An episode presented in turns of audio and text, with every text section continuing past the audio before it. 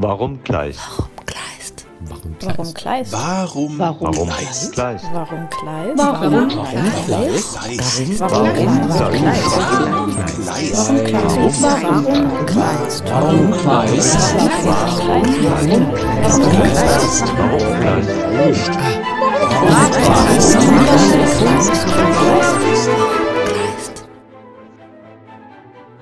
Warum Kleist? Der Podcast des Literaturhauses Heilbronn. Wir versuchen herauszufinden, wer Kleist war. Wir wollen hinter den Mythos blicken. Was hat er uns heute noch zu sagen? Im Gespräch mit Expertinnen und Experten versuchen wir diese Fragen für euch zu beantworten. Die Sprache Kleists hat sie schon früh fasziniert. Nur jemandem wie Kleist sei es möglich gewesen, eine ganze Welt in einen Gedankenstrich zu legen, sagt die Wissenschaftlerin Erika Berrott. Erika Berrott ist Associate Professor of German at the Department of Language, Literatures and Cultures at the Southwestern University in Georgetown. Sie stammt aus Oberkochen und studierte an der Universität Tübingen. Daran anschließend unterrichtete sie an vielen Colleges und Universitäten in den USA. Zu Heinrich von Kleists Geschlechterkonstruktion schrieb sie ihre Doktorarbeit. Im Gespräch mit Literaturhausleiter Dr. Anton Knittel spricht sie über die Vermittlung von Kleist im englischsprachigen Ausland, seine Aktualität in den politischen Diskursen der heutigen Zeit und sie antwortet auf die Frage, warum Kleist?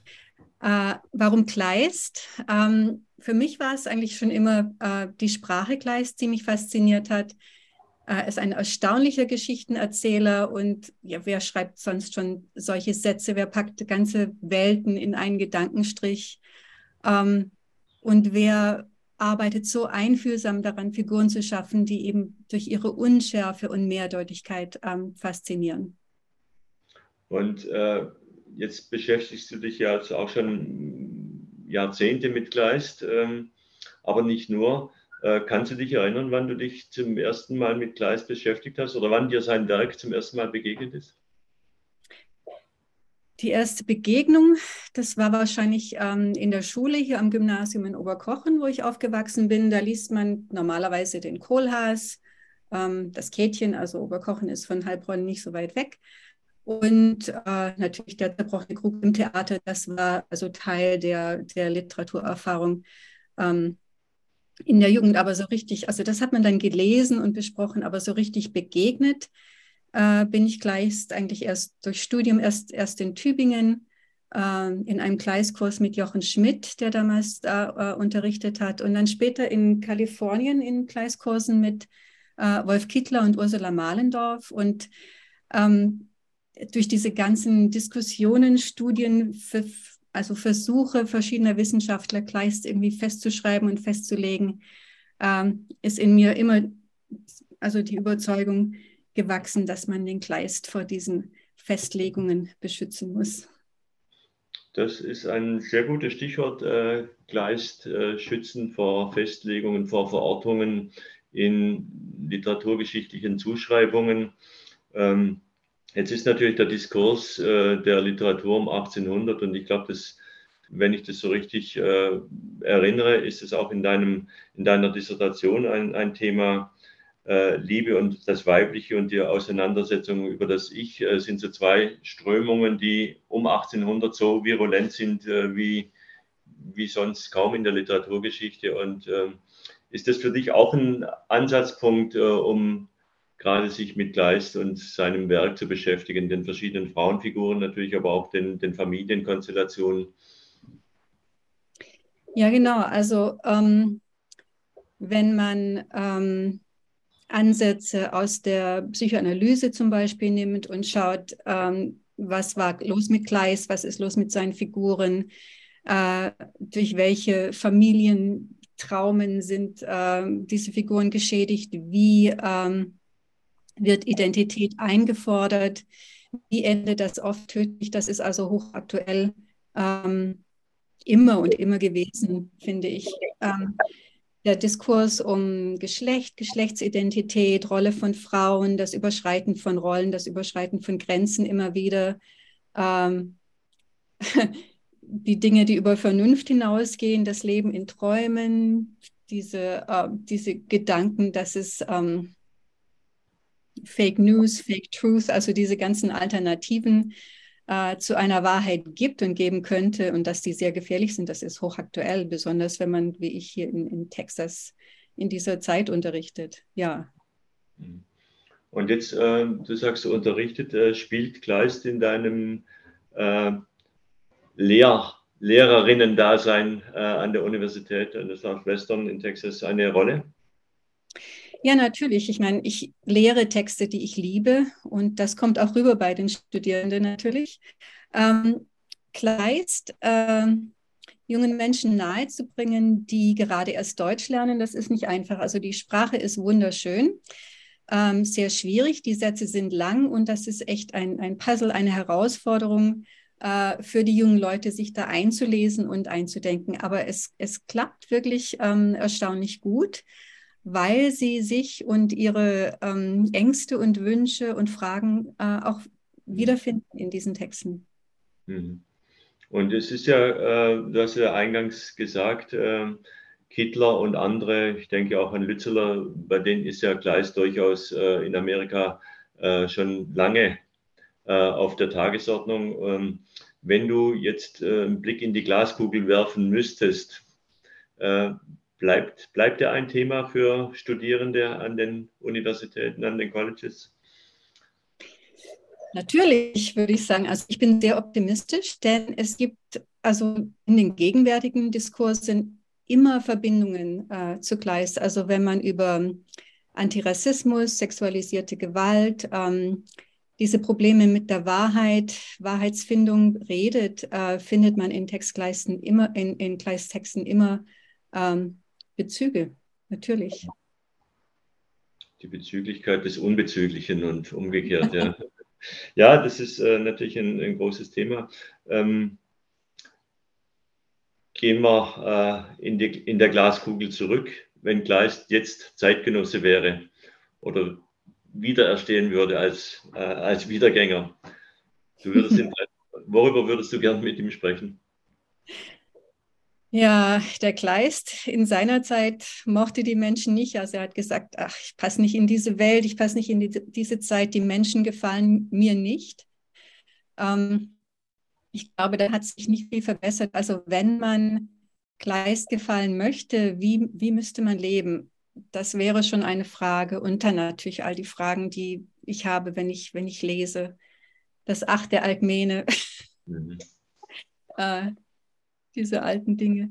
Ähm, ja, es ist eigentlich die, eine, eine Verzweiflung an der Zeit oder am Leben, dass ich ähm, vor allem in diesen Pandemiezeiten auch immer wieder sehe. Ich glaube, das wäre etwas, was, was Kleist auch ähm, aufgreifen würde.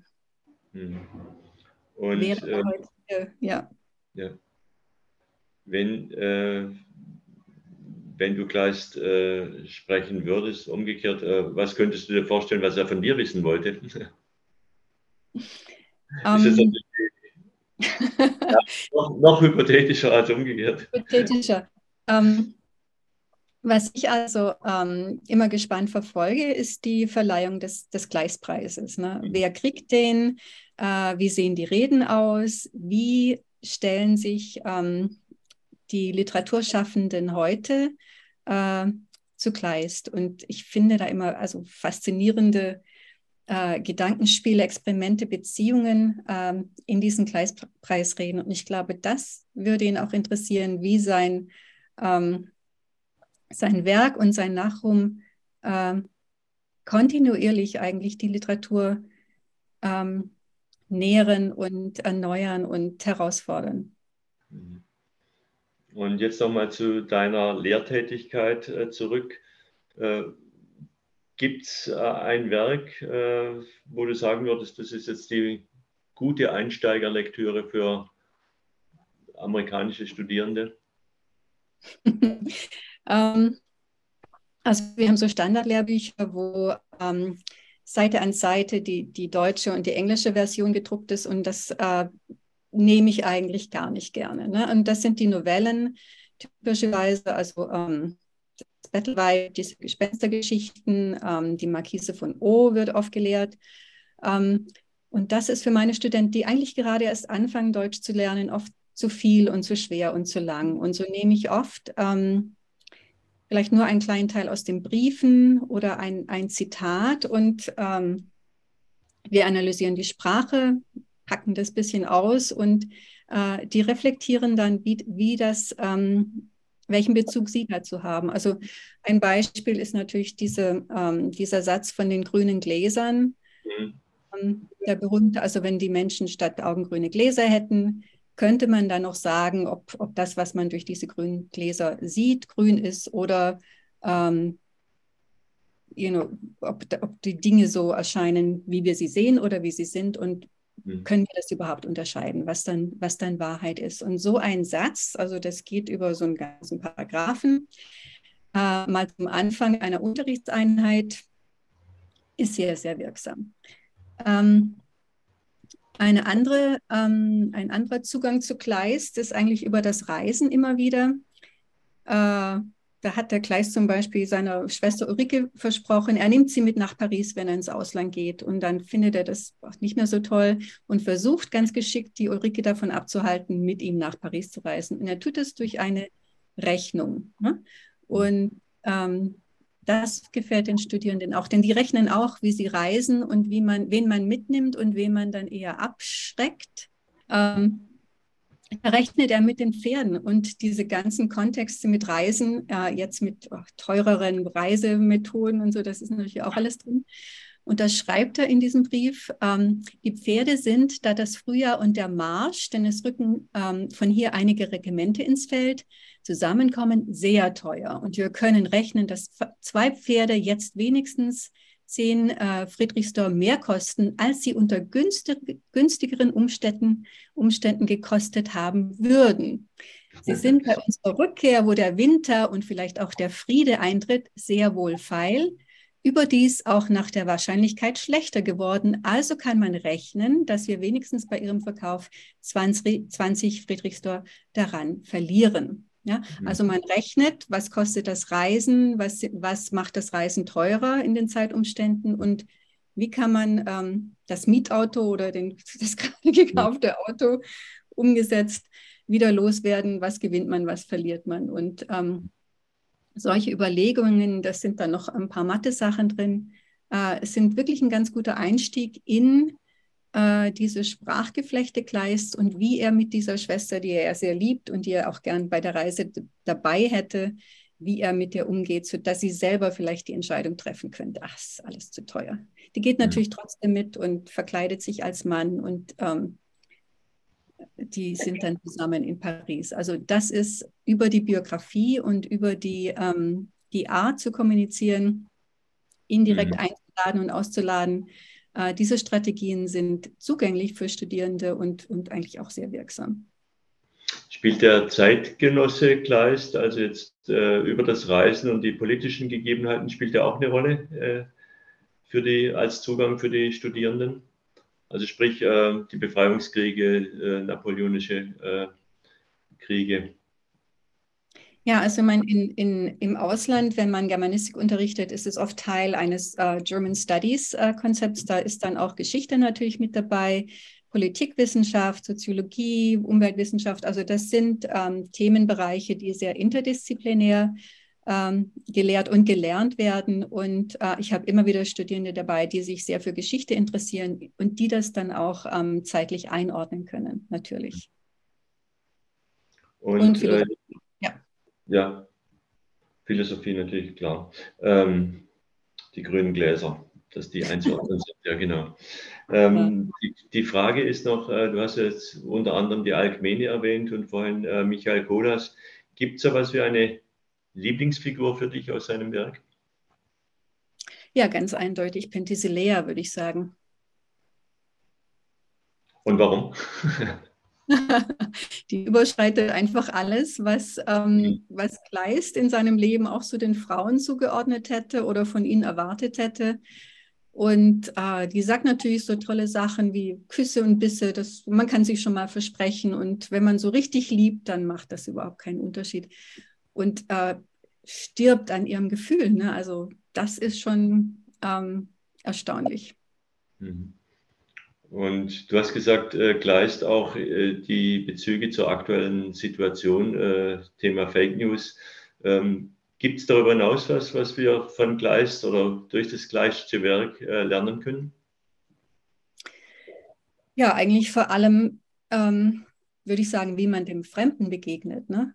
Also in Kleists Werken versuchen die Figuren immer wieder schon zu handeln, indem sie glauben, sie wüssten schon, was die anderen oder die Fremden so, so denken und wie die handeln würden. Und sie berechnen das dann und, und handeln entsprechend. Und das ist natürlich ohne Kommunikation äh, fast immer tödlich. Also, dass man äh, dem Fremden begegnet mit Offenheit und Neugier und nicht äh, vorgefassten, auch durch grüne Gläser schon eingefärbten Wirklichkeiten. Das ist ganz, ganz wichtig. Und das stärkste Zitat von oder über Kleist? Du hast gesagt, das Ach äh, oder der Gedankenstrich, in dem sich ganze Welten äh, eröffnen. Hast du ja. so ein, ein, Zitat? Ja, ich würde sagen, habe ich eigentlich auch schon erwähnt, die Penthesilea. Mhm. Küsse, Bisse, das reimt sich. Und wer so recht von Herzen liebt, kann schon das eine für das andere greifen. Mhm. Schön. ähm, das andere, ich meine, das ist natürlich ähm, in den Briefen an die Ulke schreibt er, also ich passe nicht unter die Menschen und das ist eine traurige Wahrheit, aber eine Wahrheit. Und er sagt, ähm, wenn ich dir den Grund äh, angeben soll, dann ist es dieser, die Menschen gefallen mir nicht. Mhm. Also diese ähm, diese Isolation oder dieses ähm, Bewusstsein, dass man, dass man nicht in eine Zeit oder dass man nicht unter diese Menschen passt, das ist schon auch ergreifend. Ja. Ja, vielen Dank. Ich denke, äh, vielleicht noch aus, aus dem Leben, äh, was fasziniert dich an, seinen, an seinem Leben? Du hast gesagt, das Reisen ist natürlich ein Zugang für, für Studierende. Äh, die Verrätselung oder die rätselhaften äh, Segmente des gleichen Lebens. Äh, Gibt es da bestimmte Dinge, die, wo du sagen würdest, das hätte ich auch gerne mit ihm noch besprochen. Was war da eigentlich? Ja, ich meine, einige seiner Reisen sind ja bekannt, andere, bei anderen rätselt man noch, es war er Spion, wie ging das, warum war er hier? Hm. Ähm, also ich finde es faszinierend, wie er sich bewegt hat. Er war eigentlich immer unterwegs zu Fuß mit Pferden, mit Kutschen äh, mit Bauernpferden, je nachdem. Und er schreibt auch darüber, na, wie er reist und was er da alles erlebt und wie oft er äh, aus der Kutsche gefallen ist und so weiter. Also es ist ein bewegtes Leben. Und das geht auch, glaube ich, mit dieser geistigen Beweglichkeit einher. Ähm, dass, also, dass er von sich äh, sehr viel fordert, alles fordert und von anderen eigentlich auch immer viel zu viel ähm, fordert. Zum Beispiel von der Verlobten, von der Schwester hat ähm, nie genug. Und ich glaube, das ist auch, ähm, was man fragen könnte oder was ich fragen wollte. Also er hat äh, Dinge geschrieben, die er dann vernichtet hat, verbrannt hat. Was war das? Warum haben wir das heute nicht? Ähm, wir haben Glück, dass wir die, die Gleisbriefe haben. Es fehlt der andere Teil der Korrespondenz, oft von den, äh, vor allem von den Frauen. Also wo sind die Dinge? Was war da? Das, das hätte ich schon auch gern gewusst. Ne? Ja, vielen Dank. Die, das Plädoyer für die geistige Beweglichkeit steht am Schluss. Vielen Dank, Erika Berrott, äh, und dir alles Gute für die Lehre und bis bald. Danke. Danke und vielen Dank für die Fragen. Warum Kleist? Warum Kleist? Warum Kleist? Der Literaturhaus-Podcast. Jeden Monat hier auf Spotify und überall, wo es Podcasts gibt. Wenn ihr keine Folge verpassen wollt, dann abonniert uns jetzt.